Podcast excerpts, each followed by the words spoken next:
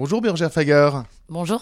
Nous sommes en plein centre-ville de Paris, nous sommes dans le 11e arrondissement, nous sommes dans votre restaurant, vous êtes chef propriétaire du Célune et vous êtes chef propriétaire, je l'ai dit, mais surtout vous êtes chef éco-responsable.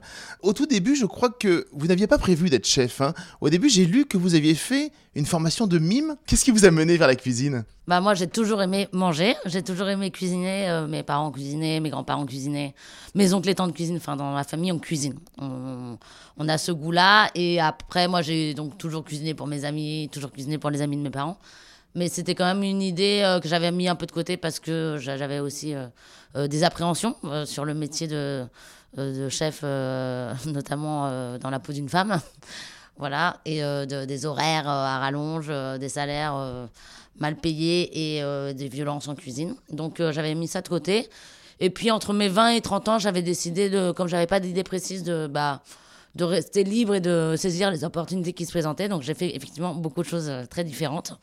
Et, euh, et en fait, je suis quand même restée sur cette idée que j'avais envie d'ouvrir un lieu, un lieu dans lequel je puisse accueillir des gens, partager ma vision du monde, partager ma vision de la cuisine, de la société, un lieu qui soit dans l'accueil, donc euh, dans le social aussi, donc qui ait une dimension aussi politique. Et euh, où il y aurait forcément de la nourriture, où il y aurait à boire, où il y aurait peut-être euh, parfois de la musique, parfois euh, des expos. Et donc, c'est comme ça que j'en suis arrivée à ouvrir Célune, qui est un grand lieu quand même. Alors vous êtes qualifié de cuisinière très engagée pour une alimentation viable, équitable et éco-responsable. Qu'est-ce que cela veut dire pour vous? Euh, ça veut dire que en fait on fait attention aux vivants en général. Donc l'idée c'est de respecter donc le produit évidemment, euh, le producteur, celui ou la productrice, celui qui le fait, euh, que soit payé à un prix juste. euh, voilà qu'on soit dans un respect, une justesse par rapport aux vivants en fait en général, qu'il y ait un cercle vertueux entre le restaurateur, le producteur, les produits, la terre, la planète. Euh, donc ça, c'est voilà, c'est pour la partie viable et éco-durable. Et l'é- l'équitable, c'est vraiment, c'est aussi un côté social. Euh, L'alimentation durable, c'est pas que des bons produits et euh, des, euh, du bon sourcing, mais c'est aussi respecter ses équipes en cuisine, remettre l'humain au centre de nos métiers, puisqu'on se rend bien compte avec cette crise de la main-d'œuvre dans le secteur de la restauration qu'il faut faire attention aux gens avec lesquels on travaille.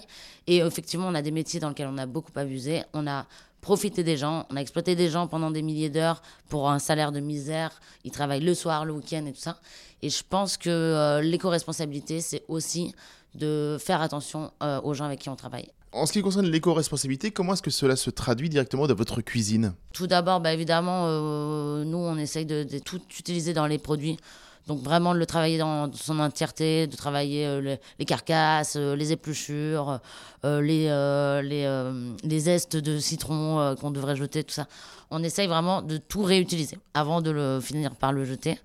Euh, ensuite, il y a le, la consommation du plastique. Euh, moi, je sais que souvent on note euh, sur notre rouleau de papier film à quelle date on l'a entamé pour essayer de qu'il dure le plus longtemps possible. Donc vraiment mettre dans des boîtes au lieu de de- d'utiliser du film à tout va, ce qui est une grande habitude en cuisine.